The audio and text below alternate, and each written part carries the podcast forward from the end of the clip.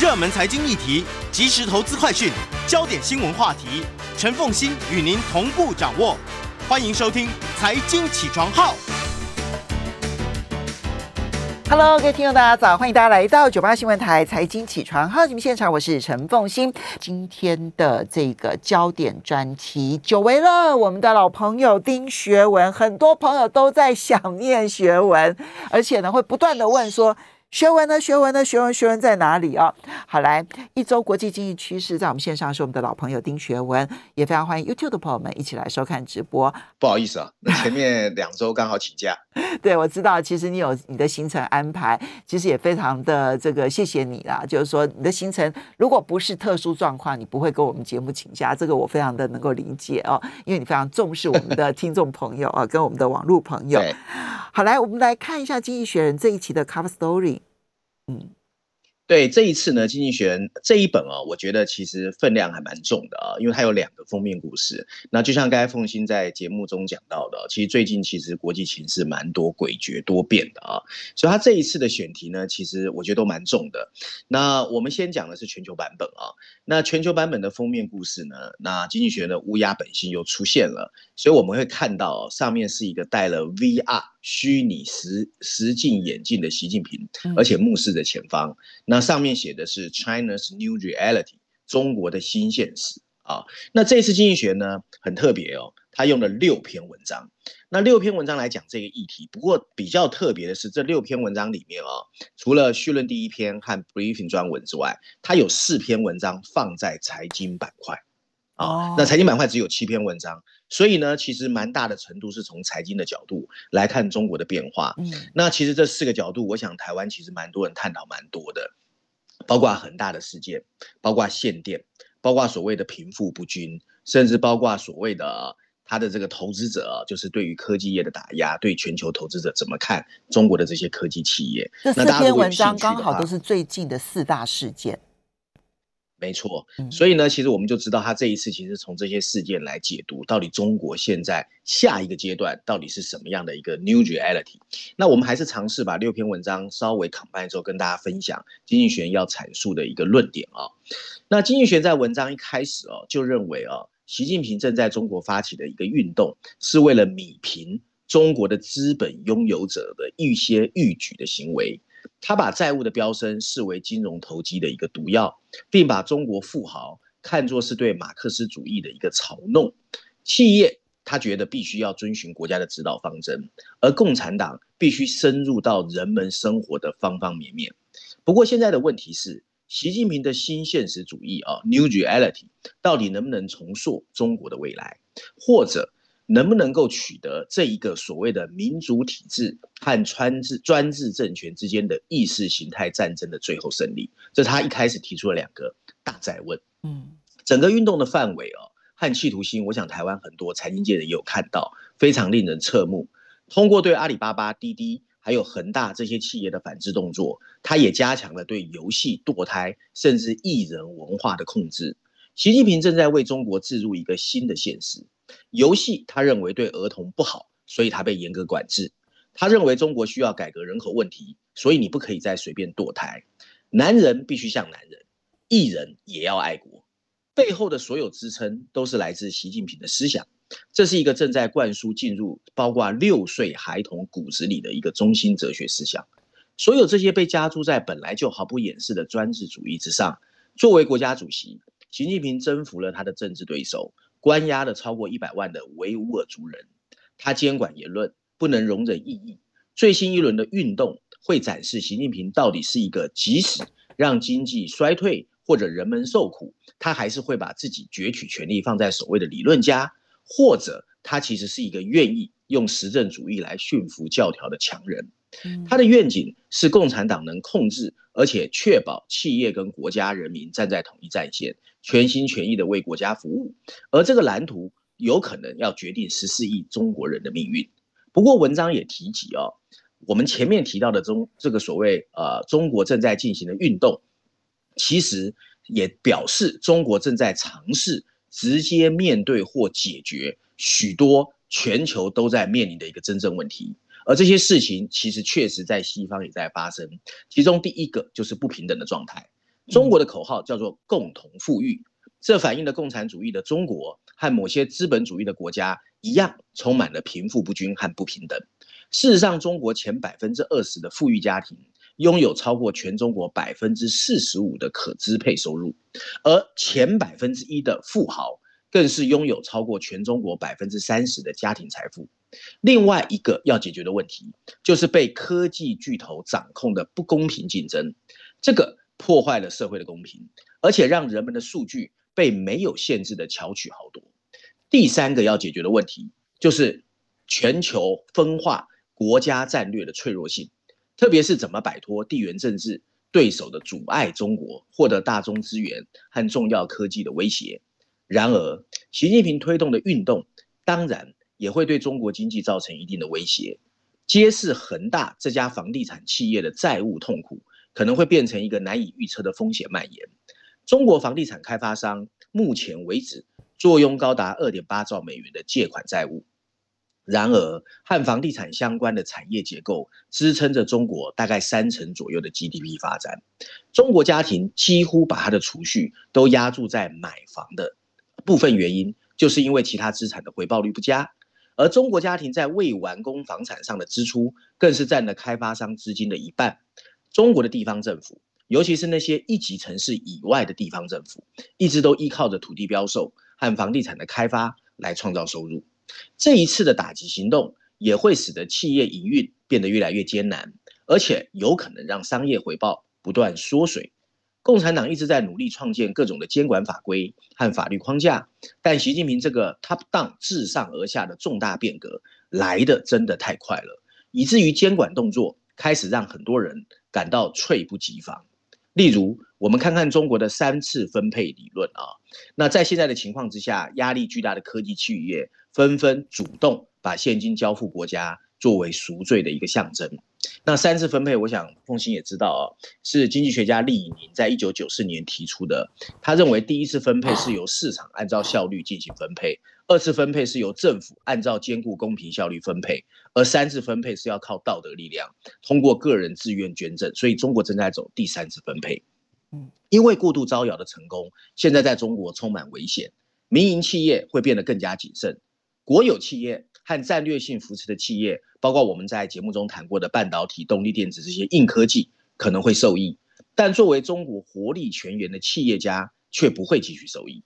衡量焦虑的一个观察点，就是没有受到资本管制的外国人，他们对中国股票的投入比例，比中国本地的投资者已经少了百分之三十一。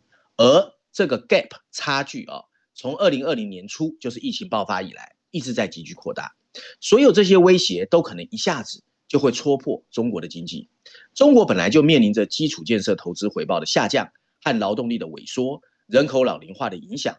而在经历了四十年的飞速扩张之后，大多数的中国人已经淡忘了经济放慢会带来的那种艰难的生活。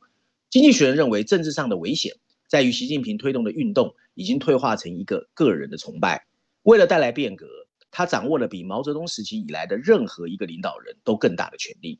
经济学人认为，这些动作都是为了铺垫如何在明年的共产党二十大宣布他的第三任任期，并利用这场运动作为意识形态镇压的基础，进一步掌握权力以及组织一个大规模的人事更替。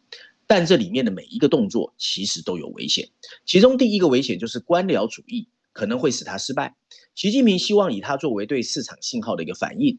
但随着官员升职和处分的此起彼落，中国官员开始感到不安。最近几周，有高达二十多个省份的停电原因之一，有人说就是因为大家意识到他们可能没有办法达成中央设定的碳减目标。然而，同样的害怕被对手指控腐败或意识形态偏差的官员，往往会选择袖手旁观。对于接受这个减碳议程的官员来说，失败充满危险。成功也是充满危险。另外一个危险来自于使用意识形态的打压，例如各地成立的道德审查委员会，是在使用公开羞辱和加诸执行的合理性。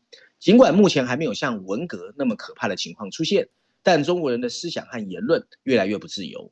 除了宣扬自己的学说，习近平还加大了红色的怀旧情绪，把毛泽东主义作为建设新中国的一个重要舞台，借以在党代表大会前顺利扩大他的支持。最后，是习近平本人的政治发展。从长远来看，如果他想要继续掌权，继任者会面临极端不稳定的政局。从短期来看，如果他这个强加新现实的尝试没有按照计划进行，他会面临一个加倍下滑或者后退的宿命选择。到目前为止，选择镇压远比采取妥协的可能性更大。文章最后啊，经济学还是做了激烈批评之后的和缓转换。文章提及西方政府其实也在辛苦的跟科技企业不平等，还有国家安全做抗衡。例如，美国国会就正严肃考虑美国国债的违约应该如何来应对这类的问题。其他某些国家可能会嫉妒习近平能够做事情那么快的落实，但经济学人总结认为，如果我们因为前面这些分析就认为习近平胸有成竹，那也可能会是一个 big mistake 巨大的错误。嗯，我同意。其实呢，他这里面提到习近平的三大难题，他要解决的这些问题，其实是全世界共同要解决的问题，包括了贫富不均的问题，包括了科技网络巨头，他掠夺了几乎所有的机会，以至于导致其他的呃这个不公呃不公平的竞争之下，其实你要让其他的竞争者冒出头的机会降低，这件事情其实对全世界来讲都是极为脆弱而且压力极大的。还有，当然包括了，就是说你必须要摆脱地缘政治被人家卡脖子的问题。好，这是习近平要去解决的问题。现在采取的动作来的又急又快，让全世界侧目。我觉得分析上面关键点就在于，他到底会走一条实证主义的路，还是走一条教条主义的路？这两条路就会决定他的成败。从我的角度来看，好，我们稍微休息一下，等一下马上回来节目现场。欢迎大家回到九八新闻台财经起床号节目现场，我是陈凤欣，在我们线上是我们的老朋友丁学文，也非常欢迎 YouTube 的朋友们一起来收看直播。好，那么嗯，学文刚刚其实我们在谈到《经济学人》全球版本的 Cover Story 的时候呢，当然谈的是中国大陆，其实连续四个类似运动式的要去。处理一些事情，包括了处理网络巨头要去解决网络垄断之后呢所造成的不公平竞争打压的这个问题，包括了处理恒大的问题，然后提出了共同富裕，然后以及呃，在这个整个的这个呃排碳的这条路上面呢，那出现的能耗双控的限电的问题。好，这四大问题，全世界都在解读。那经济学人刚刚提了他的解解读的这个这个方法。那么接下来，你这篇文章特别引用的是《伦敦金融时报》的一篇社论，同样也是要解读。那解读的是恒大事件，它是如何解读的？对，我想凤欣其实跟我一样啊，我们最近看了很多全世界财经媒体在解读中国的故事。可是呢，我想凤欣也同意，因为股票市场现在在全世界占的比例越来越大，很多人是用结果论，就是股票跌了，所以它是不好的；因为股票崩盘了。所以这件事情一定是负面的，很少人啊往战略的方式去看。那这一次我选择，而且那个股票的涨跟跌其实都是很短线的，它不是用比如说我五年、十年，因为这一次的痛也许是埋下的是五年、十年的好景。Yeah，所以《伦敦金融时报》这一篇全球社论，它的大标题下的啊是恒大其实可能正在让中国的经济处于一个很大的转折点。补充标题写的是。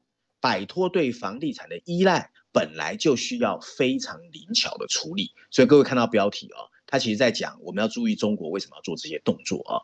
那文章一开始他说，二零零七年，当时的中国总理温家宝曾经自称中国的经济非常不稳定、非常不平衡、协调不足，而且不具备可持续性。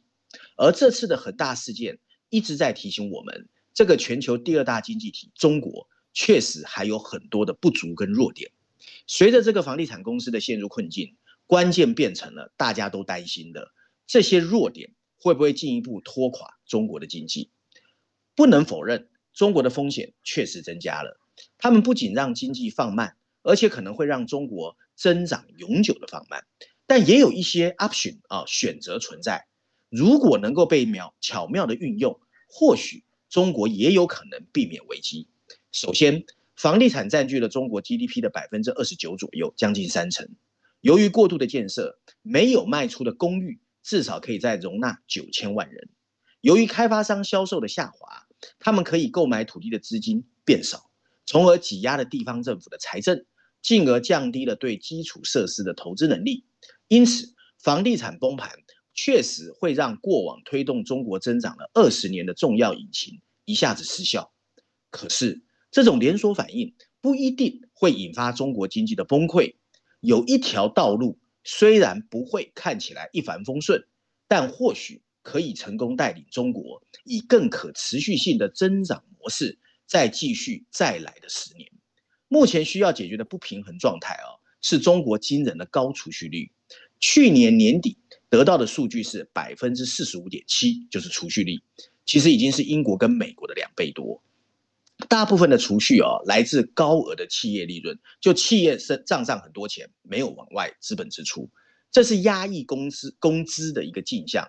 如果北京它采取一些政策，让这些工资能够提升，消费者支出就会做出反应，能够帮助中国的经济重新定位，摆脱对资本投资的过度依赖。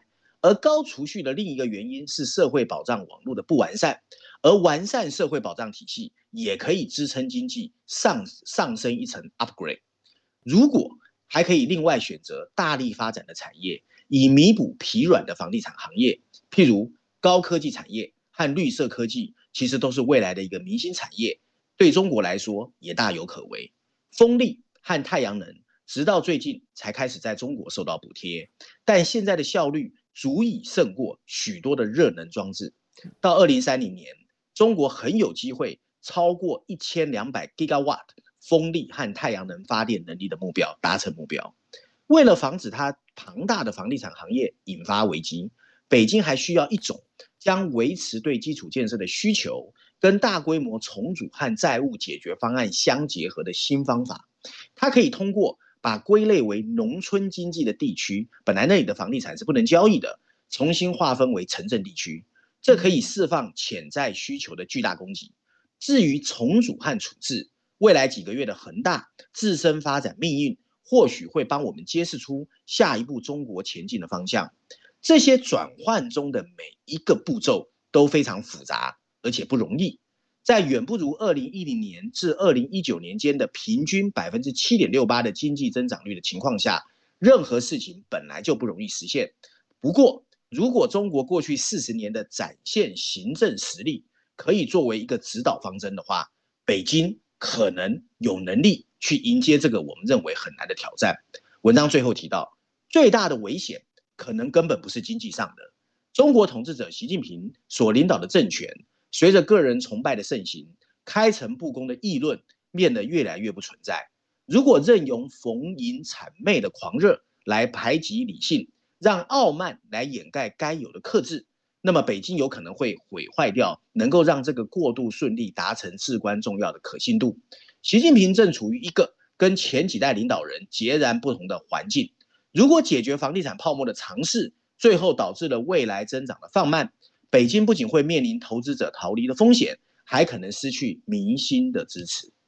嗯，所以这个转折点，它里面当然，其实我算算，它算它算是利弊共成，对不对？哈，对对，有利的部分的话是，其实中国大陆早就应该有这一波的经济转型了，其实它已经是拖到现在才做了，因为你过度依赖房地产投资的成长所建构出来的经济成长。就像温家宝说的，它不具有可持续性，它终究会走向日本房地产泡沫带来的三十年衰退、四十年衰退啊。那可是呢，你要转型的话，它的结构性的压力非常的大，不只是房地产本身投资本来其实就是经济当中很重要的一部分。第二个部分是你可能拖了一些金融体系，哈，这是我们所看得到的。但是，一般人不理解的是，它甚至于对地方财政都产生重大影响，而使得地方财政没有办法把多余的钱拿去投资基础建设。那你等于少掉的，那不是只有房地产投资这一块，你少掉的还包括基础建设所带动的经济成长。那要怎么去弥补上这一块？现在看起来，那个路径是有的，就包括了一些硬体的一些投资、制造业的一些投资，尤其是高科技的一些投资。只是这条路它需要很高的技术人才，能不能够做得到？没有人有百分之百的把握，对不对？哈，没错，没错。其实，其实我不知道凤欣同不同意哦。几年前我说过一个笑话，那时候在节目中我说，为什么台湾的半导体远远领先中国？我那时候说的笑话是，台湾最优秀的人才都往半导体走了，对，中国最优秀的人才都去搞互联网流量了。对我们当时是开玩笑这样讲。对，我觉得其实最近的动作，你可以看到，他也看到了啊、嗯。其实越来越多的人往虚拟经济走，对国家发展是不利的。嗯所以现在在中国最夯的一个名词叫硬科技，嗯。地方政府也一样哦，年轻人也一样哦，他开始在把一个风向转说，你要往动力电池硬科技、嗯。半导体硬科技，你要往硬科技发展，基础科学要注意，然后从学校开始扎根。我觉得他都他其实有看到，有时候我们开玩笑说的一些东西啊。嗯，那开玩笑也是很深的观察了。好，所以硬科技嗯这件、这个风潮起来了之后，把人才往这个方向去挤压的结果，它是把资金跟人才都往这个方向去挤压了。那能不能够把它做得好，那就要考验这些人才的能力了。嗯嗯嗯。这个，所以我常常讲啊，我们我们就是不要老是像用股市去判断经济战略啊，其实股市是一个事后语，它其实不是啊。一早期是这样，就是经济啊信息不对称的时候，股市可以帮你看到你看不到的东西。现在讯息太透明了，股市已经太浅薄了，对它其实已经是落后指标了。落后指标绝对是。好，接下来我们再来看到的，其实《经济学人》这一期是有两个版本的，除了全球版本谈的其实是中国大陆的这一连串的所有的这些运动式的改革哈，那么另外一个版本是英国版的版本，要特别去谈脱欧之后的英国金融中心。没错，其实凤欣，我刚开始哦有点挣扎，因为一开始我们一定先喜欢先谈全球版本嘛。嗯我觉得英国版本一定又是英国，其实英国很多人很很讨厌听，你知道，从脱欧其实一直搞来搞去。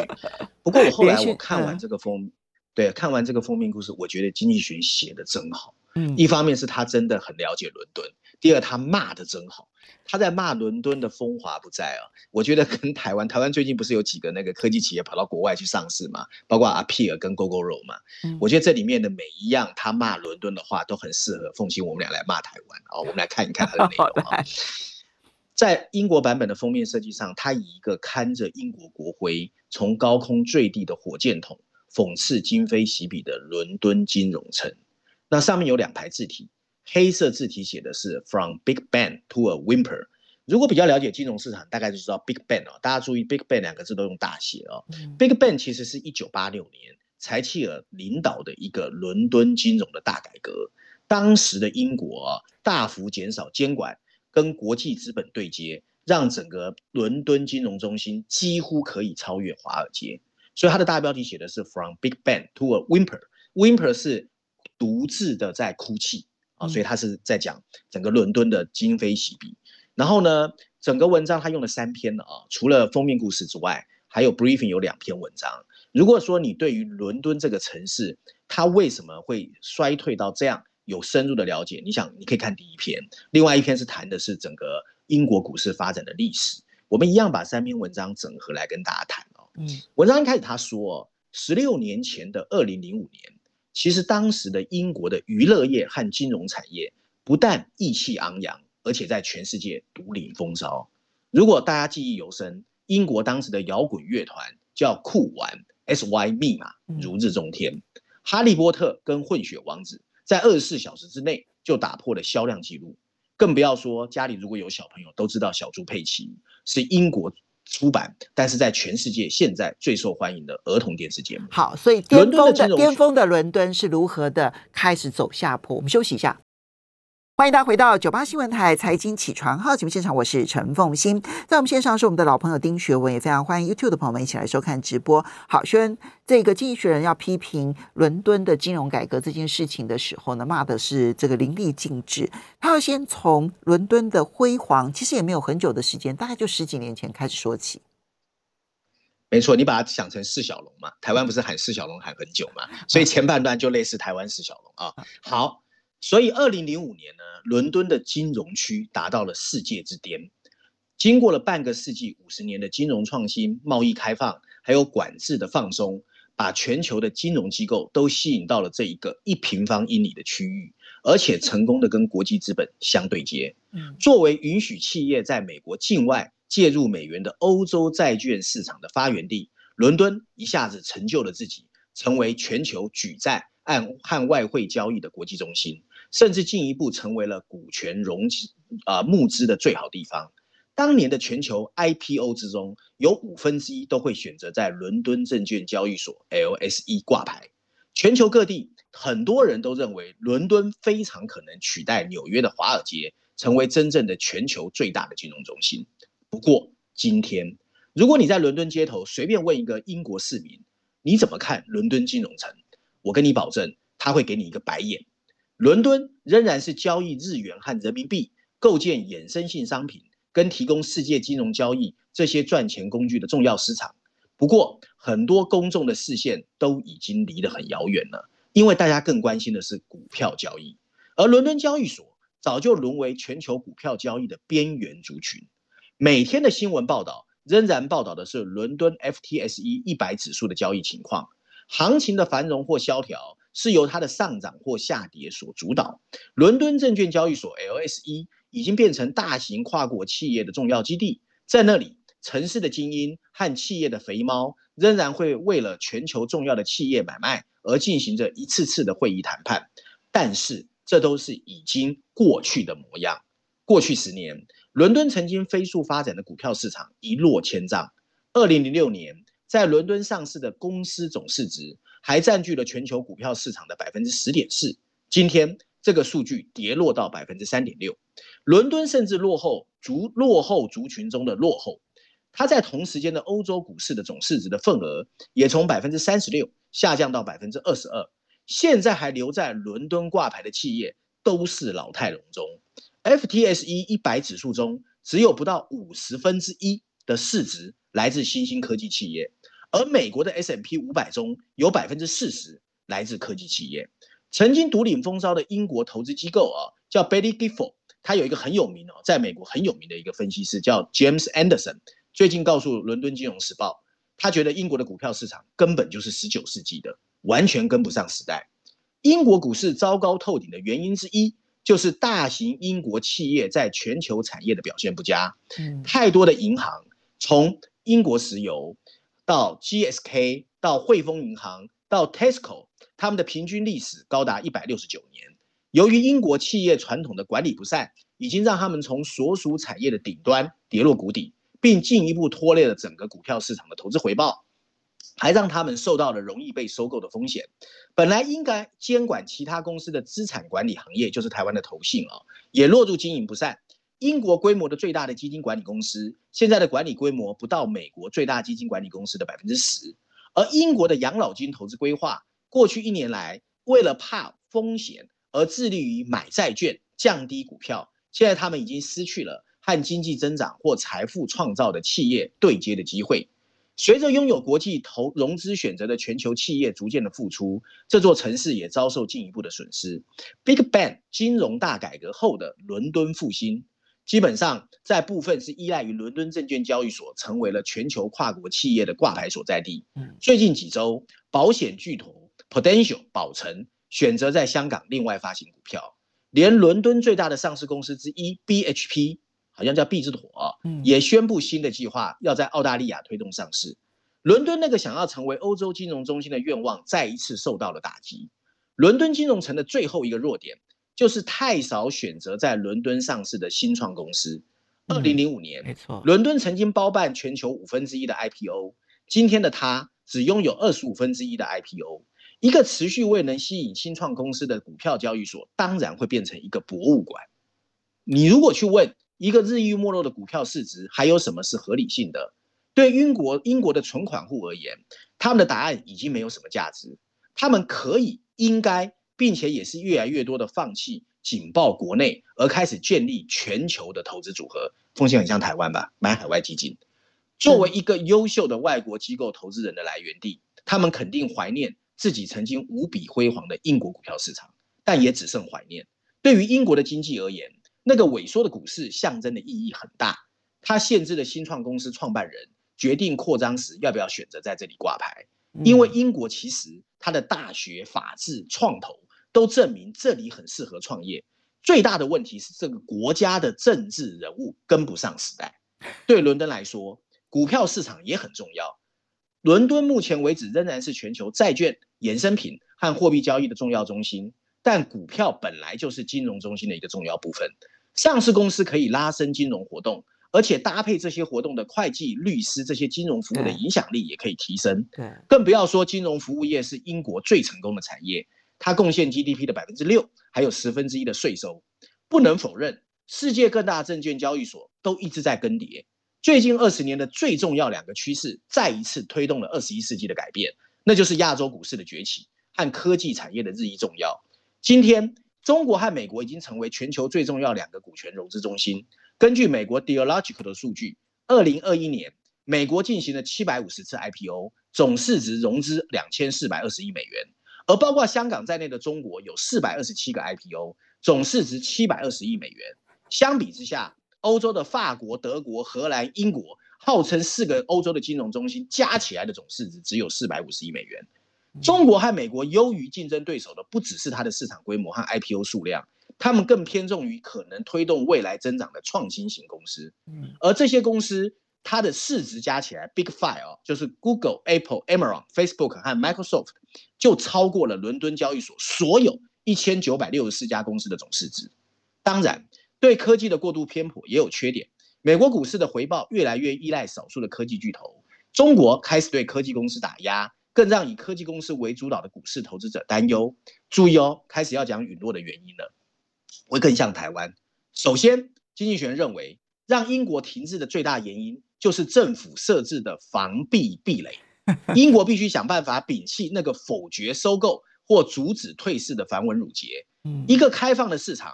虽然会让一些企业离开，也有可能吸引更好的企业进来，这比解决那些造成萎缩的更深层次原因容易得多。那应该怎么办呢？一个好的开始是改革对上市公司的治理。二十年前，他们曾经受到全世界的羡慕，但然后他们创造了超过三千多个那些所谓产官学兼职半退休的董事会的董事，他们几乎都已经不在全球产业的前沿。他们脑海中只有怎么保护公司，而不是加大公司的发展和资本支出。对这些既得利益的群体根深蒂固，对经营的贡献极差，却没有办法被淘汰。当务之急是尽快减少政府流程的繁文缛节，吸引更多愿意承担风险，而不是沽名钓誉的各个上市公司的董事会成员。通过新的股票管制，譬如说双层股票。也可以吸引新创公司愿意来你的国家挂牌，而资产管理业的改改革哦也太慢，过度细微的管理规则让公司持有债券和私人资产很难受到进一步的激励，所以投信变成说光为了防弊，还有所谓的法尊，就消耗了很多的时间。英国拥有的五千三百二十七个企业养老金也应该合并，让他们有更大的话语权。